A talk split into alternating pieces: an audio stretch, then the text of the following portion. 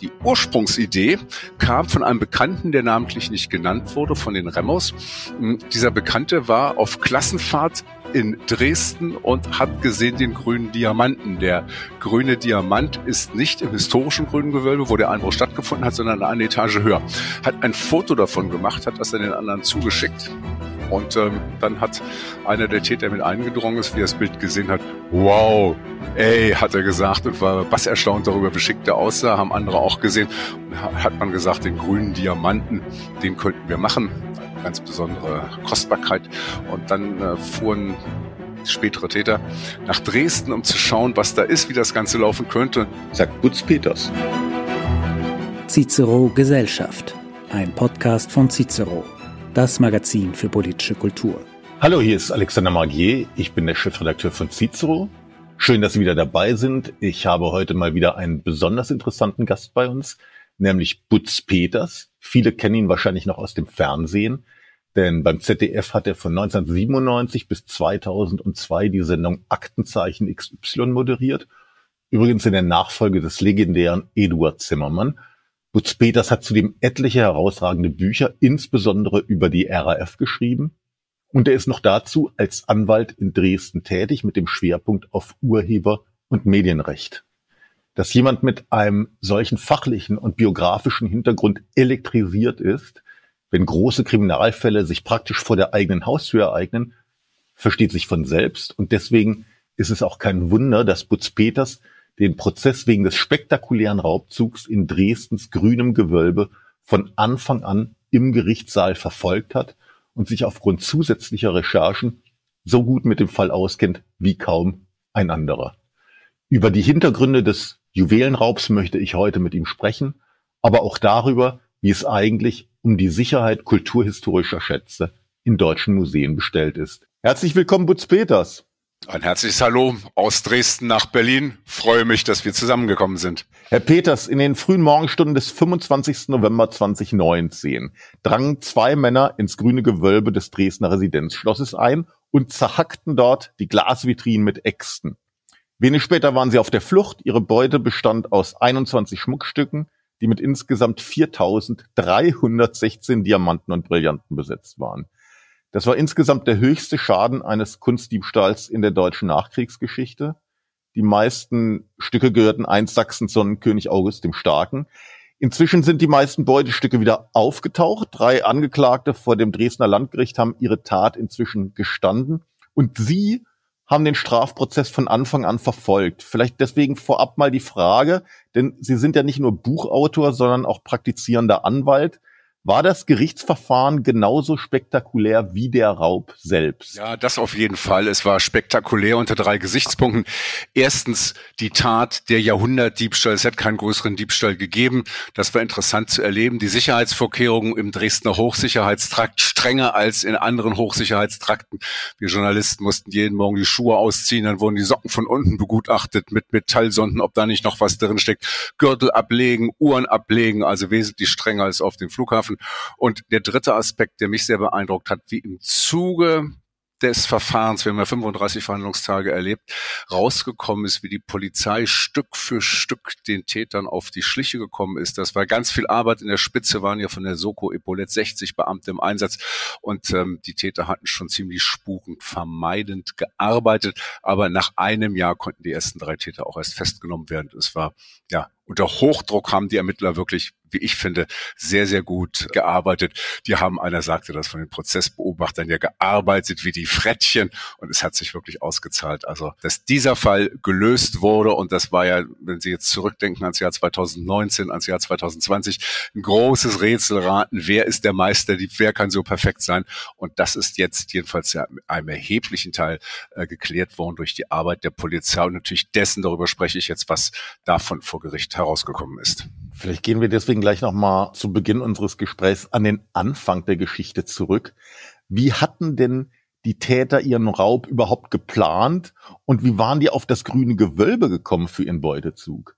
Das war bis vor wenigen Tagen ein Rätsel und jetzt hat Wissam Remo, einer der Angeklagten, erzählt, was ihn dazu getrieben hat. Er gilt da auch sozusagen als das Mastermind in der Gruppe. Er hat zuvor im Bodemuseum die Goldmünze gestohlen ein Schaden von 3,3 Millionen Euro, ist deswegen verurteilt worden, ähm, hat das gemacht zusammen mit mehreren Komplizen und hat praktisch den Freigang danach, er war nicht Untersuchungshaft, also während des Prozesses in Berlin, äh, da fühlte er sich, das hat er jetzt hier in Dresden vor Gericht beschrieben, wie ähm, der Meisterdieb. Er sagt, ich war plötzlich von allen geschätzt, alle wollten mit mir reden, ich wurde fortlaufend zum Essen eingeladen, ich war auf einem Höhenflug, er hat behauptet, dazu noch einiges in Kokain genommen zu haben, er hat gesagt, ich habe völlig abgehoben und habe gedacht, was, wie kann ich die ganzen Dinge noch steigern? Ja, und wollte sozusagen seinem Meisterdiebverständnis einen Kick noch geben.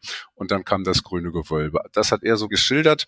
Was es bei ihm ausgelöst hat, die Ursprungsidee kam von einem Bekannten, der namentlich nicht genannt wurde, von den Remmers.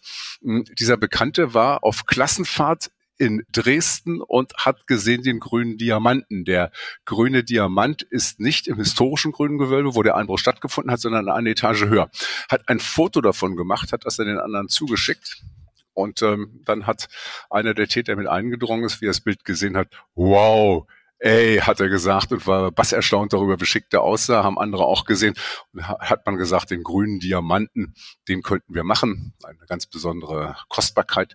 Und dann äh, fuhren spätere Täter, nach Dresden, um zu schauen, was da ist, wie das Ganze laufen könnte. Und dann fand man das grüne Gewölbe, also eine Etage über dem historischen grünen Gewölbe, zu kompliziert, um einzusteigen. Und dann war man unten, hat es von unten betrachtet und da hat man gesehen, da kommt man relativ leicht rein. Und dann hat man gesagt, machen wir doch dieses.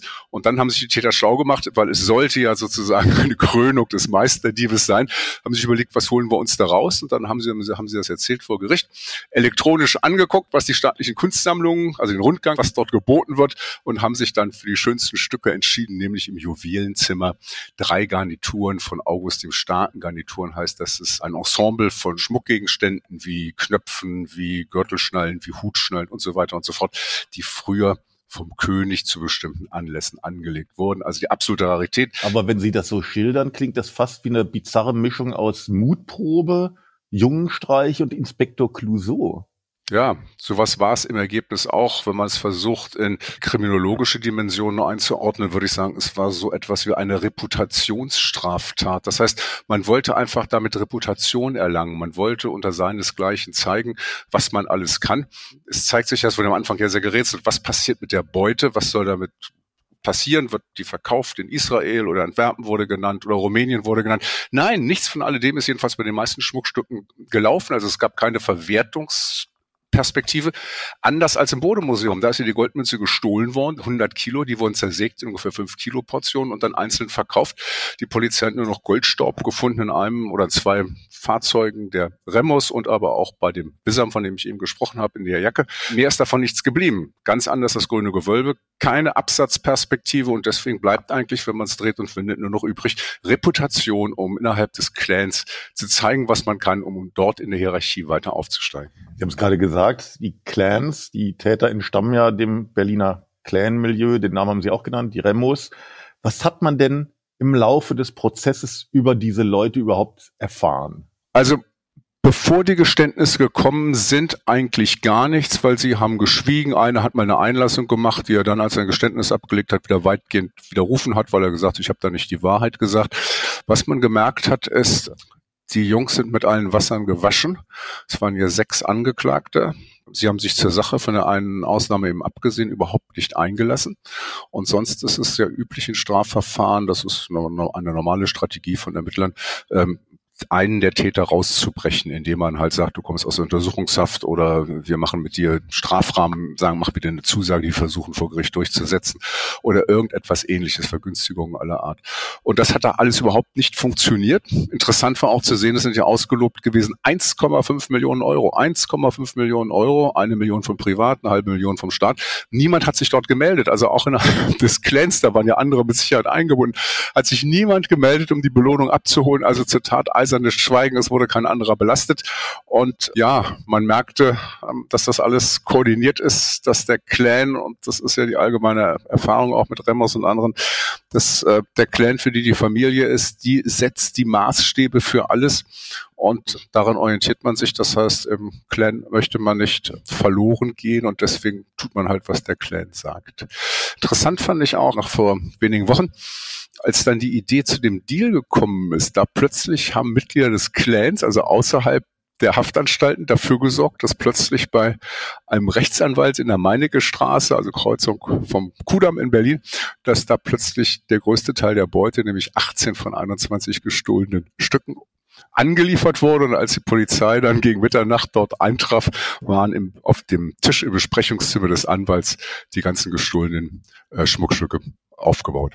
Das grüne Gewölbe galt ja eigentlich als sehr gut gesichert gegen Raub und Diebstahl. Und trotzdem hatten die Täter ganz offenbar ziemlich leichtes Spiel.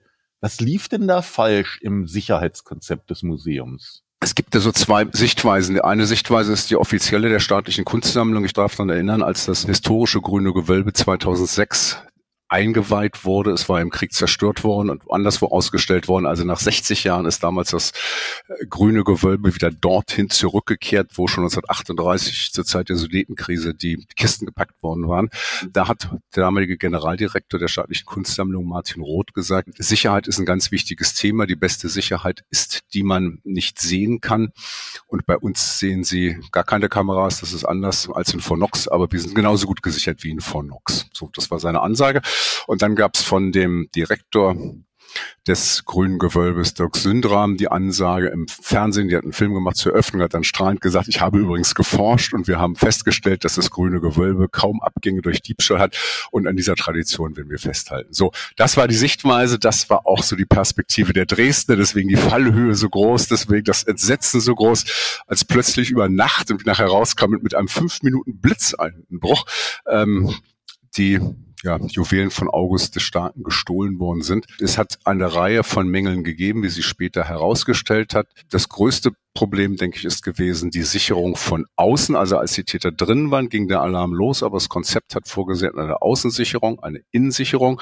Bei der Außensicherung gibt es einen unsichtbaren elektronischen Vorhang, ein Scanner, lässt diesen Vorhang praktisch vor der Wand, vor der Fassade runter. Das heißt, wenn jemand in diesen Bereich des unsichtbaren Vorhangs kommt, gibt es in der Sicherheitszentrale einen Alarm. Das kriegt er draußen gar nicht mit und dann können die Wachmänner entsprechend reagieren, Polizei rufen und Aufnahmen machen und anderes mehr. So, und da hat sich herausgestellt, da hat überhaupt nichts funktioniert. Ja, Also erstens war der Scanner ausgeschaltet, weil um kurz nach 18 Uhr, also ungefähr elf Stunden vor dem Einbruch, ist ein mutmaßlichen Fehlalarm gegeben hat, jedenfalls einen Alarm, dann müssen, muss der Alarm quittiert werden, es muss auch zurückgestellt werden und das ist beides nicht erfolgt. Das war der eine Punkt. Das heißt, der Scanner konnte gar nicht losgehen. Dann hat man festgestellt, dass die Einbruchsstelle lag unter einem Mauervorsprung. Und dieser Mauervorsprung hat für einen toten Winkel gesorgt. Ein Drittel des Fensters, des Einstiegsfensters war deswegen nicht erfasst. Und ein Ingenieur sagte mit einem etwas geometrischen Gefühl im Auge erkennt man das sofort.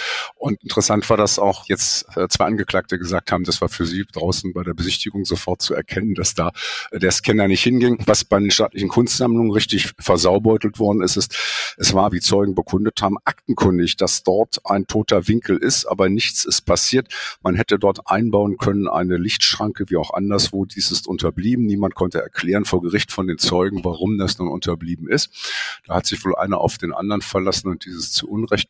Und ähm, der dritte Aspekt war, da waren Polizeibeamte, haben sehr erstaunt berichtet, die haben nämlich an, der Einbruch war an einem Montag, an den beiden darauffolgenden Montagen haben die es rekonstruiert, haben sich vom MEK, also mobilen Einsatzkommando, mit kräftigen Polizisten, haben dann mehrere von denen da gehabt und wollten mal gucken, wann eigentlich Scanner anspringt. Und haben sie festgestellt, dass auch an anderen Stellen der Fassade der Scanner nicht funktioniert hat.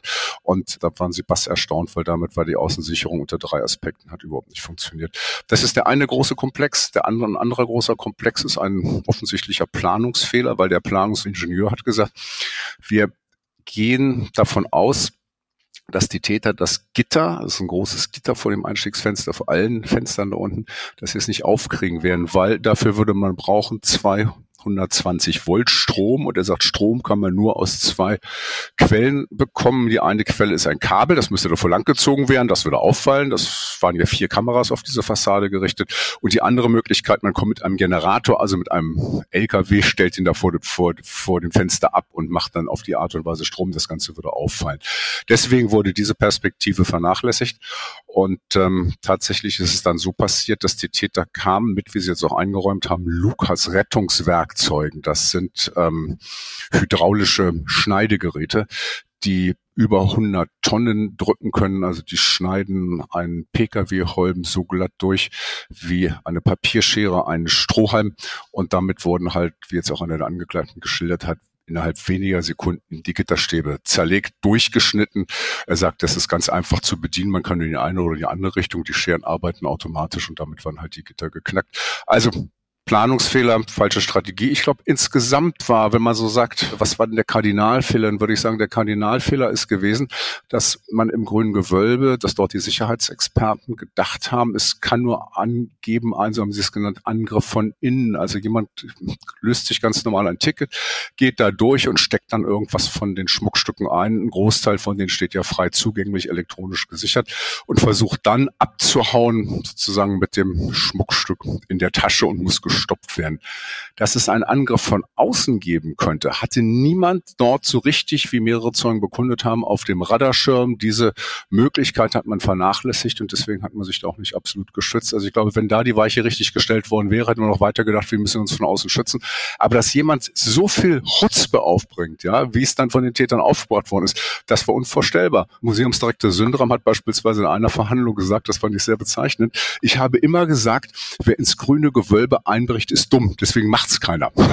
Und er hat es bezogen auf den Absatz der Beute, weil alles so bekannt ist. Und vielleicht waren die Täter, wir wissen ja jetzt, äh, die Remmers, vielleicht waren, waren die dumm, aber sie waren sehr erfolgreich. Wenn ich das richtig äh, mitbekommen habe, dann haben die Dresdner ihre Sicherheitsvorkehrungen aus nachvollziehbaren Gründen inzwischen deutlich verschärft. Aber wenn man ihnen so zuhört, dann fragt man sich natürlich, wie sieht das denn in den anderen deutschen Museen aus? Also gibt's da möglicherweise ähnliche Lücken oder welche, welche Lehren haben denn andere Institutionen aus diesem grüne Gewölbebruch gezogen? Ja, das ist eine sehr spannende Frage. Ich habe zum Thema recherchiert, mit verschiedenen Museen gesprochen. Das ist so. Offiziell wird immer gesagt, das ist für uns kein Thema. Hinter vorgehaltener Hand habe ich mehrfach zu hören bekommen, Riesenthemen. Wir haben, es ist ein Riesenthema, ja. Nur keiner will sich hinstellen als Museumsdirektor oder Sicherheitsbeauftragter und will sagen, bei uns fehlt was in Sachen Sicherheit, weil das könnte ja als Aufforderung verstanden werden, dort einzubrechen. Also es gibt in sehr, sehr vielen Museen, das hängt natürlich wieder auch ab von den Sicherungsmaßnahmen, die bisher da sind, das hängt ab von den Gegenständen, die ausgestellt werden, das hängt aber auch ab von reinen Baulichkeiten. Alle haben oder fast alle haben einen Nachrüstbedarf. Die einen mehr, die anderen weniger. Mir sagte jemand vom Arbeitskreis Sicherheit im Deutschen Museumsverbund, dass heutzutage eingeplant würden, wie gesagt, es schwankt von Museum zu Museum, aber 10 bis 20 Prozent des Budgets für Sicherheitsmaßnahmen. Und das, was jetzt in Dresden deutlich geworden ist. Vorher war es ja das Bodemuseum und jetzt vor wenigen Wochen Manching in Oberbayern. Da ist ja das ganze Sicherheitssystem lahmgelegt worden, indem man einen Angriff aufs Netz gemacht hat. Das ist der ganze Ort mit seinen 13.000 Online-Anschlüssen hat nicht mehr funktioniert. Am nächsten Morgen hat man nach dem Fehler gesucht und auch da hat man erst festgestellt, dass im Museum eingebrochen worden ist, weil die Alarmsysteme alle liefen über Leitungen und äh, diese Leitungen waren halt dann lahmgelegt worden. Und wenn man einfach sieht, diese Entwicklung, Bodemuseum mit großem Aufwand, mit großem Know-how, noch die Münze so rausgeholt und dann später das ähm, grüne Gewölbe und jetzt Manching, da wären, wenn man es äh, sieht in der Reihenfolge, da wären ja ungeheuerliche Perspektiven möglich, die die Sicherheitsexperten vor große Herausforderungen stellen. Und das wissen Sie gerade in einer Zeit, in der die öffentliche Hand nicht üppig viel Geld für Kultur hat, sondern im Moment ja einen Großteil von anderen Aufgaben zu meistern dann hat. Sie haben es ja vorhin erwähnt, vor einigen Wochen sind etliche Schmuckstücke aus dem Raubzug von Dresden wieder aufgetaucht. Sie haben gesagt, das war wahrscheinlich ein Deal mit der Staatsanwaltschaft. Weiß man denn genaueres, wie es zu diesem Handel kam und was den mutmaßlichen Tätern, muss man auch sagen, dafür in Aussicht gestellt wurde.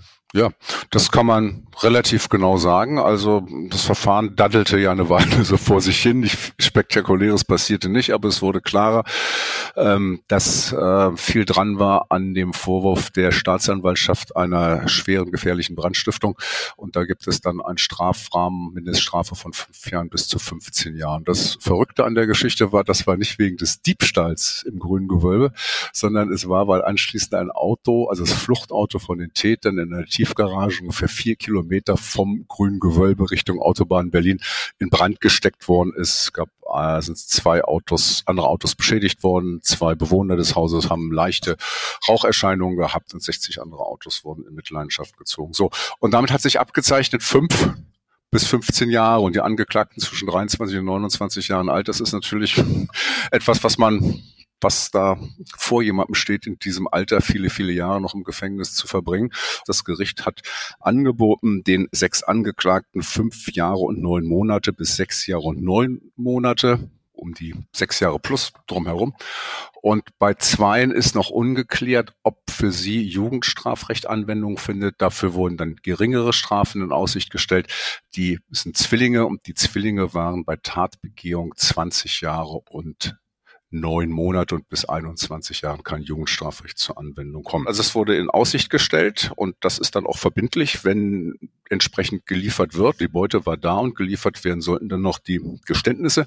Und da wurde halt gesagt vom Gericht, wir erwarten zum Vortatgeschehen alles, was ihr wisst im Geständnis, zum Tatgeschehen und auch zum Nachtatgeschehen. Und bislang haben drei der Angeklagten Geständnisse abgelegt und geschildert, was sie vor der Tat gemacht haben und auch während der Tat. Jetzt würde mich natürlich interessieren, wo lagen denn diese ganzen Juwelen zwischenzeitlich und was hatten die damit vor? Weiß man da genaueres? Wollten die die Schmuckstücke verkaufen oder hatten die vor, die Brillanten da rauszubrechen und das dann sozusagen an Diamantenhändler zu verkaufen? Weil das ist ja schon tatsächlich so, wie der Direktor des Grünen Gewölbes, den Sie zitierten, sagte. Also das ist ja nicht einfach verkäuflich sowas. Das sind ja, äh, das sind ja Kulturschätze, die sind absolut einmalig. Also, wo die Beute gelegen hat, Weiß ich nicht, weiß keiner. Wenn ich es wüsste, würde es Ihnen sagen, wäre eine wunderbare Geschichte für Cicero. Hier lagen August-Juwelen.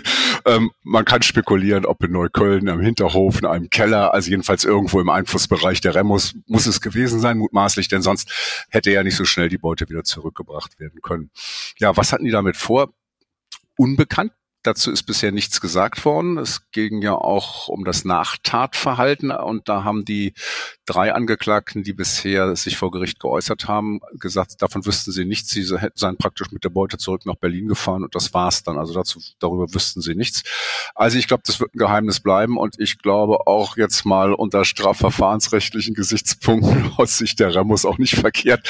Denn wenn bekannt wäre, wo die Beute gelegen hat, könnte man ja relativ schnell überlegen, wer hätte da Zugang, dann hat man da äh, zumindest Gehilfen, ja, oder andere Straftatbestände äh, äh, verwirklicht. Also deswegen glaube ich, dass die Wahrscheinlichkeit, dass das rauskommt, relativ gering ist. Die Beute ist in einer Tasche und in einem Beutel an diesem 25. November 2019 morgens kurz nach fünf rübergehoben worden über eine Mauer vor dem Einbruchsfenster zum grünen Gewölbe die Beute ist ein Audi Avant gepackt worden. Damit sind die Täter vier Kilometer weitergefahren, haben aus diesem Audi rausgeholt äh, diese beiden Gegenstände und einiges mehr, also die, die Beutebehältnisse, und sind damit gestiegen in einen Mercedes, der aufgemacht war äh, als Fake-Taxi, also mit einem Taxischild oben drauf und Kennzeichen, also Dubletten nennen das die äh, Kriminalisten, wie damals bei der RAF, also von einem Dresdner Taxi hat man die Kennzeichen nachprägen lassen und dann daran gemacht und dann ist dieses Auto mit einem Affenzahn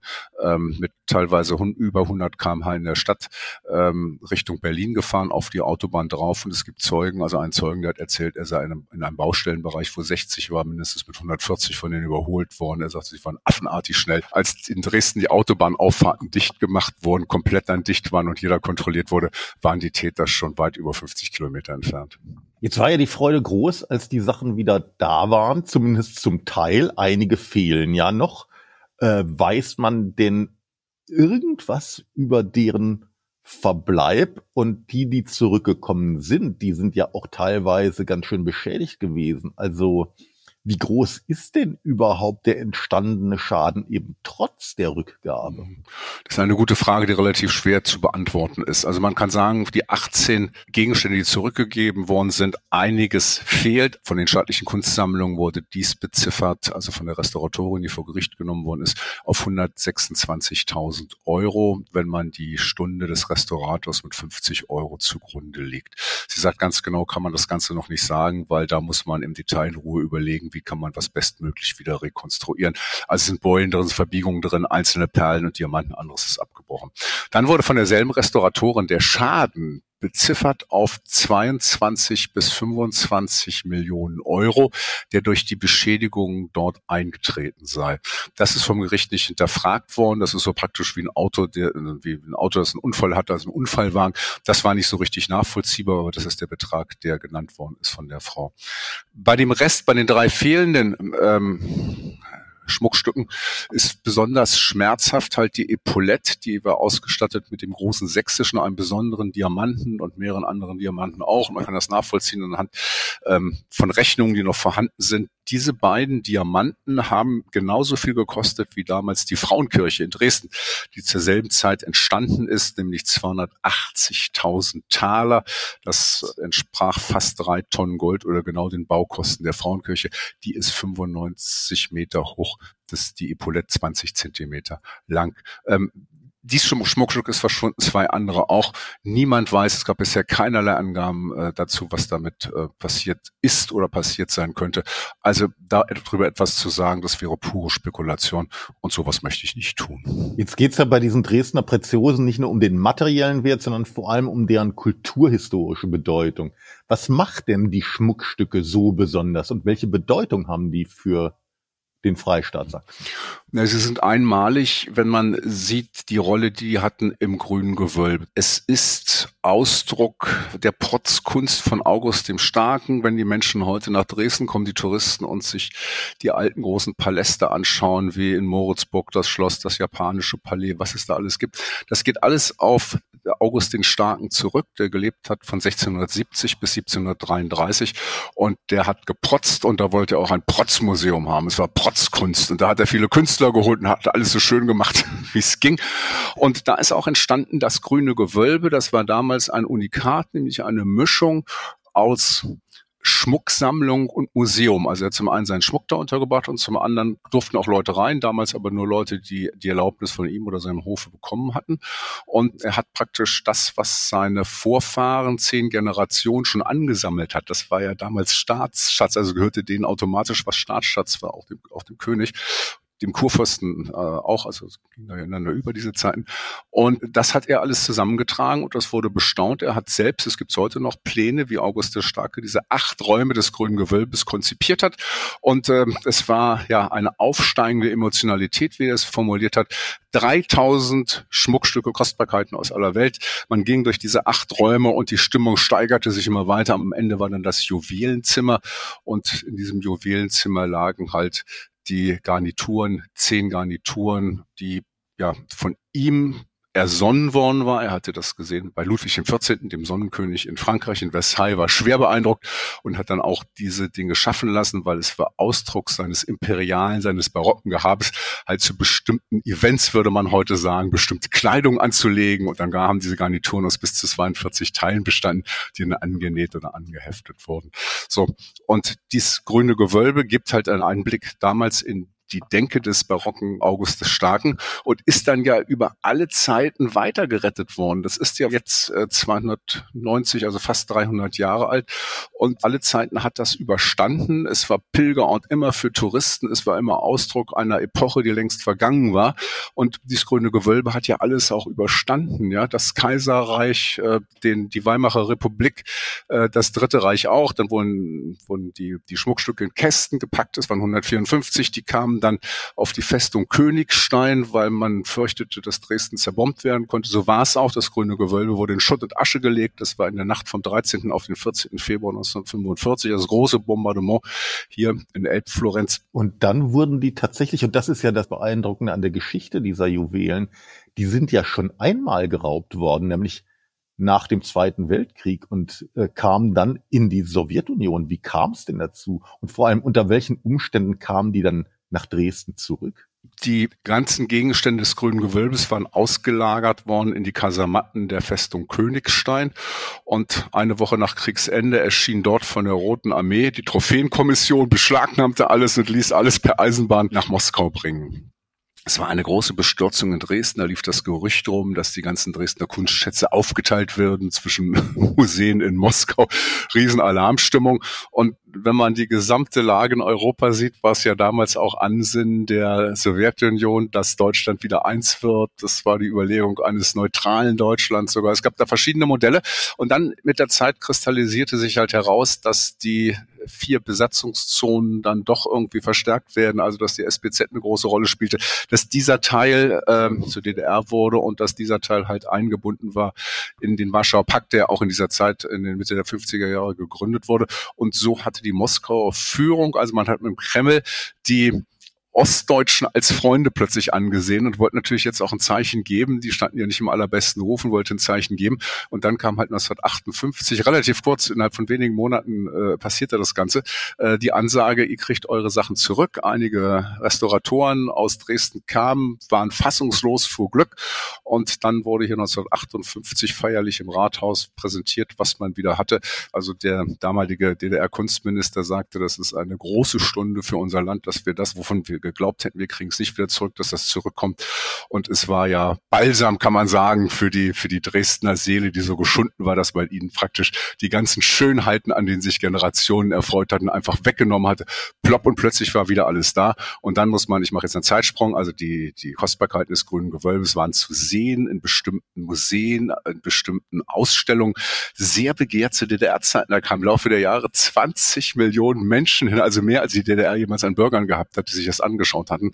Und dann nach der Wende wurde das Residenzschloss, was Krieg äh, ziemlich total zerstört war, immer weiter aufgebaut und plötzlich konnte auch das alte grüne Gewölbe wiederhergestellt werden. Und das war halt für den Dirk Sündram, von dem ich vorhin erzählte, der hatte auch die Idee, das ist sozusagen der zweite Vater des grünen Gewölbes nach August dem Starken, der hat halt gesagt, wir wollen alles genauso machen, wie es August eingerichtet hatte und kurz nach seinem Tod hat es auch Inventarlisten gegeben, man konnte es genau rekonstruieren, wie es zu seinem, also kurz vor seinem Tod alles gewesen ist. Danach wurde wieder alles aufgebaut und das war ein ganz, ganz großes Glück, dass 60 Jahre nachdem das grüne Gewölbe leer geräumt abgeräumt war, 50 Jahre nachdem es zerbombt worden war, es plötzlich wieder eröffnet wurde. Das war eine ganz, ganz große Stunde für die Dresdner. Die ganzen Kostbarkeiten sind wieder da, wo sie mal gewesen sind. Und dann einige Jahre später der große Schock. Einbruch im grünen Gewölbe. Unvorstellbar.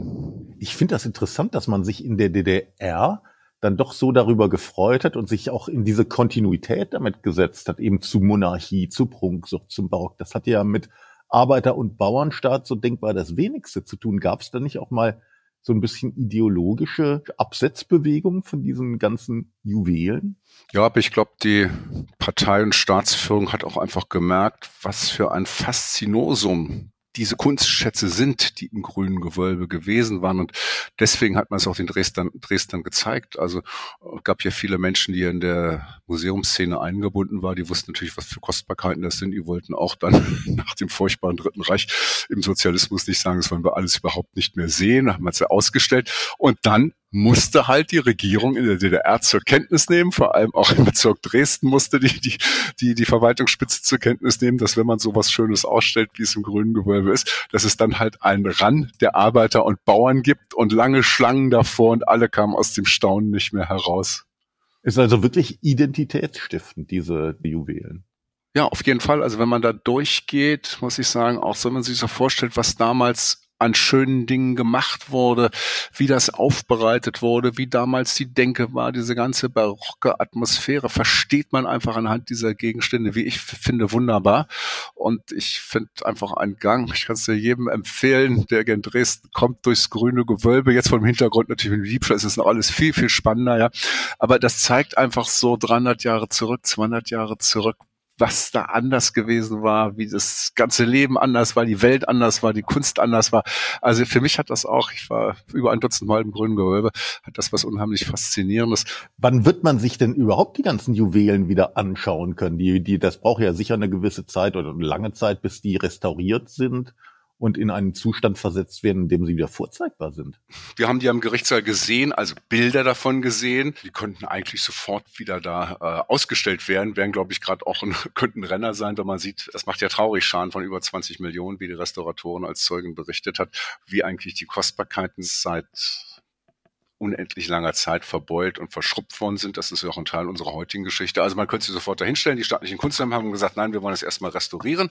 Wir wollen den Prozess abwarten und weitere Zeitangaben sind nicht gemacht worden dazu. Man hat gesagt, wir wollen das schon zügig machen. Also vielleicht kann man es in einigen Wochen, einigen Monaten die Schmuckstücke wieder sehen, weil in der Vitrine, aus der sie gestohlen worden sind, da sind die Plätze ja alle frei. Man könnte sie, wenn man es wollte, auch einfach wieder dort einpassen, wo sie bis vor über drei Jahren gelegen haben. Am Schluss würde ich noch gern einmal auf den Strafprozess zurückkommen. Wie geht das denn jetzt weiter vor dem Dresdner Landgericht? Und vor allem, wie lautet Ihre Prognose als Anwalt, was das Strafmaß angeht? Naja, es geht jetzt so weiter, dass Eingeständnis noch abzulegen ist. Dann hat sich das Gericht hier ausbedungen, dass Nachfragen gestellt werden dürfen, die auch von den Angeklagten beantwortet werden müssen. Sollte das alles nach Vorstellung des Gerichts laufen, steht im Raum für vier Angeklagte eine Freiheitsstrafe von fünf Jahren, neun Monaten bis zu sechs Jahren, neun Monaten. Das ist in der Strafprozessordnung so vorgesehen, dass man nicht für einem Geständnis von vornherein eine feste Strafe benennen darf, sondern es muss einen Rahmen geben, dass das Gericht auch noch die Dinge ein bisschen gewichten kann. Also das ist davon auszugehen, dass aus diesem Strafrahmen geschöpft wird. Voraussetzung ist natürlich, dass die Bedingungen erfüllt werden. In erster Linie ist das hier, dass das Geständnis auch auf Nachfragen widerspruchslos bestätigt werden kann, dass da keine großen Widersprüche äh, bleiben. Bei einem bahnt sich ein Freispruch an, weil er hatte ein Alibi. Er war in einem Vivantes Krankenhaus in Neukölln in der Tatnacht und auch die Polizei geht davon aus, dass er nicht es geschafft haben könnte, in der Kürze der Zeit nach Dresden zu kommen.